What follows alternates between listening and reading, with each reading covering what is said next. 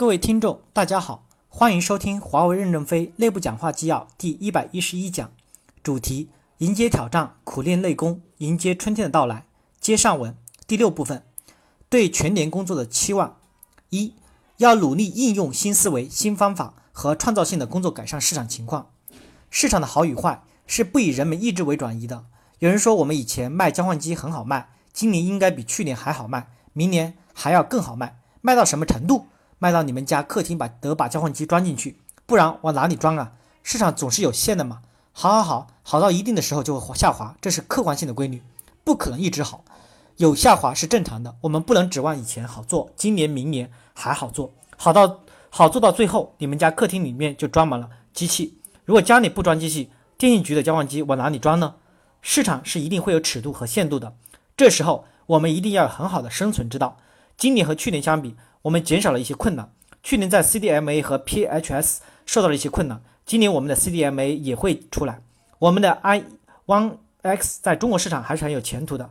PHS 技术不是什么先进的技术，但没有想到连续五年会持续的建设，这是政策造成的。但是不是后悔还是什么东西？得过几年再来总结。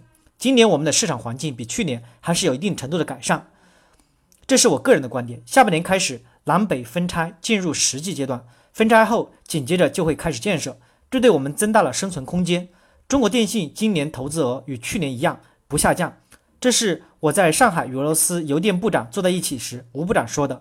投资总额没有下降，华为就会有更多的机会。因此，我认为我们要关注问题的产生，而且南北分拆后，我们不认为他们会转向非常新的 NGN 之类的技术，估计建网的思路还是现在的电路交换，尽快把市场巩固好、占领好，这是我们有很大的希望。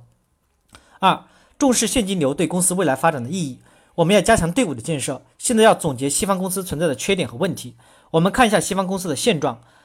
Lucent 大概裁了将近一半以上的员工，北电裁了三分之二的员工。财务报表显示，Lucent 销售额原来是三百七十五亿，卖掉了八十五亿的，应该是二百七十亿。去年实际完成销售是一百八十九亿美金，人员裁掉了五万五千人。在裁员过程中间，Lucent 技术失去的市场是将近八十亿美金。北电裁掉三分之二的人员，市场份额下降了一半以上。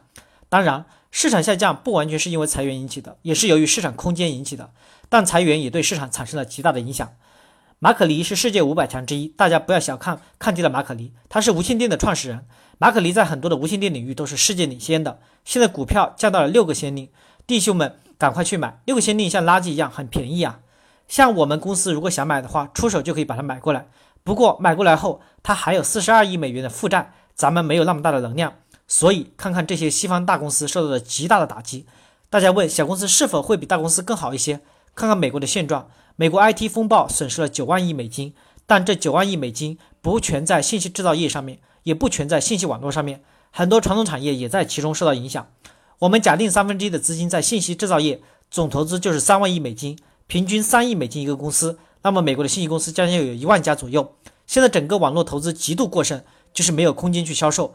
不是说大公司没有地方销售，小公司也没有地方销售。大家知道，三亿美金的公司，每一年的销售至少在三千万美金到四千万美金，这是最低消耗。这种市场情况下，如何生存？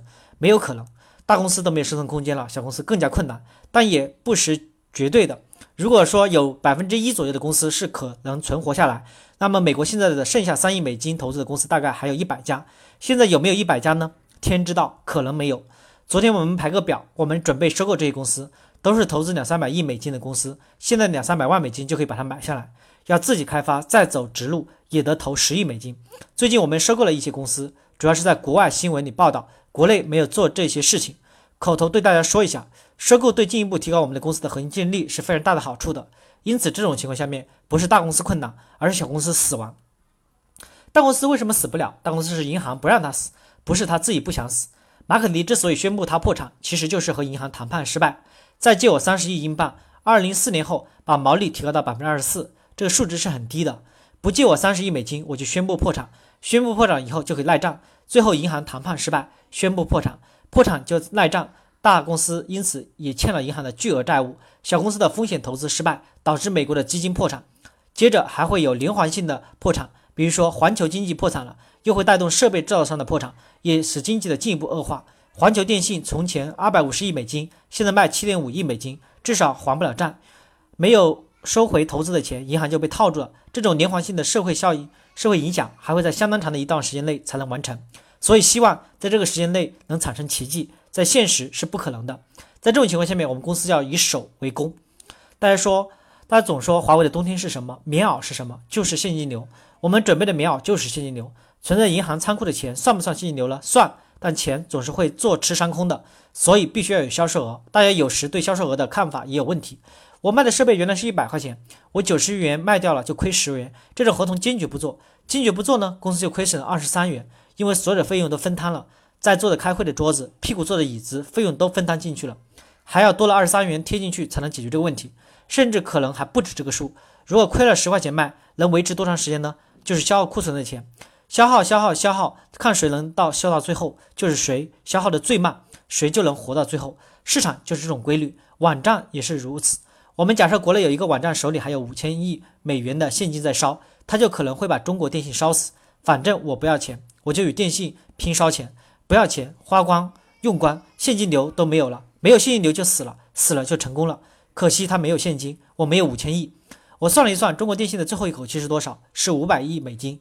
那我只要有五百零一美金，这个商业模式就成功了。所以说，现在对现金的把握是非常重要的。几年前我组织市场财务财经部，大家死都不愿意去。现在一看，市场财经部的人哗啦啦老升官，升高官到国外升官，没办法，不升他升谁呀？升你你不会呀？不升他在国外那么大的合同，钱拿不回来怎么办？那是棉衣呀！大家看市场财经的人升得很快，心里不舒服，不舒服也很舒服。大家要转变啊，一定要转变啊！现在在市场，现在有市场经验的人也可以转到市场财经去，用你的思维方法做这个事的话，你会更有前途。纯粹的财务人员就没有市场人员有前途，因为国外销售有两条路条件：一是把技术澄清了，讲清楚是怎么一回事儿；二是把商务讲清了，然后等着吧，中标 OK。商务澄清不就是商务承诺、融资手段和融资条件吗？国外已变得越来越清晰，销售也越来越清晰。现在证明几年前进行市场财经的建设是正确的。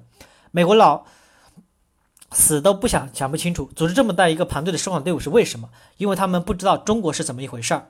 所以我们要重视现金流，现金流必须要有销售规模来支持。智能网、交换机等是盈利比较好的，光传输遭遇到困难了，现在不太好，就是因为以前太好了，你们今天才害怕。以前是哗啦啦的赚钱，眼睛都不眨一下。这个领域引来了很多人的羡慕和嫉妒，他们现在也要拼。现在一投标，西方公司的价格与我们差不多，我们有什么优势？我们没有优势。我们以前说质量高，价格低，现在价格低不敢说了，再说价格低，亏的就厉害了。我们的优势在一定程度上不断的消失和衰退，但在消失和衰退中间，我们还是有比较好的方法手段的。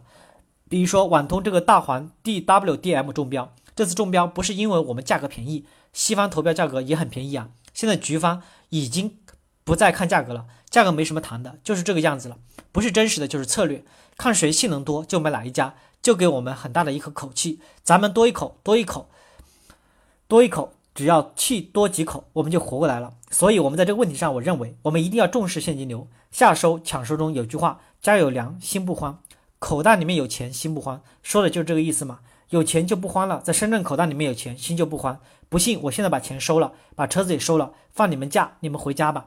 你们没有钱，你就慌了，你再不卖衣服，今天中午就得饿肚子，下午还得饿肚皮。所以在最关键的历史时刻，我们一定要重视现金流对公司的支持，在销售方法和销售模式上面要改变以前的粗放的经营模式。我宁肯低一些，一定要拿到现金。我认为这是一个非常重要的方法。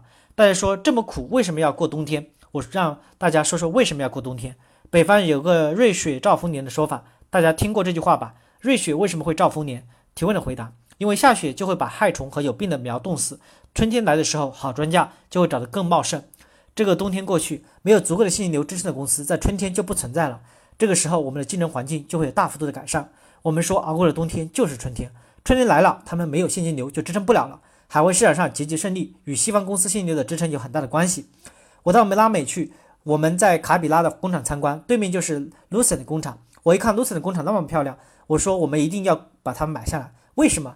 他已经把除开门的人外，基本都裁光了。这种情况下，用户的信息也不存在了，并不是说我们公司不裁人，我们公司是考核末位淘汰制，排在后面的还是要请他们走的。在上海办事处时，上海的用服主任跟我说，他们的人独生子女挺娇气的。我说独生子女回去找你妈妈去，我们送你上火车，再给你买张火车票回去找你妈去。我不是你爹，也不是你妈。各位，只要你怕苦怕累，就裁掉你就走人。西方公司由于巨大的财务泡沫，对他们已产生了打击的影响，他们自己已经乱了阵脚。乱了阵脚，我们此时我们做什么呢？乘胜追击，争取更大的市场，更多的机会，我们就能活到春天。活到春天，我们存的粮食都吃光了，就再种。我认为大家要帮助安盛的工作。安盛来了没有？市场为什么不请他们来？为什么只通知傅恒科一个人呢？我认为以后这种市场分析会也应该通知安盛每个办事处都来一个主任来培训培训，通知他们全部今天过来，明天不是还有吗？明天的会他们还能学到东西。高级干部全部赶过来，你们不能这样子。人家送给我们一件大棉袄，我们采取这种态度是不正确的。我们现在在账上还有几十亿的现金存着，是谁送给我们的？是安盛给我们的。如我们如何能在穿着棉袄暖衣的时候忘了做棉衣的人？这怎么行？在市场上，每个主人都要认真的帮助安盛的工作，帮助他们的销售，这点不要动摇，一定要坚决帮助他们。人家送了我们一件大棉袄，这个棉袄能够我们穿两年啊。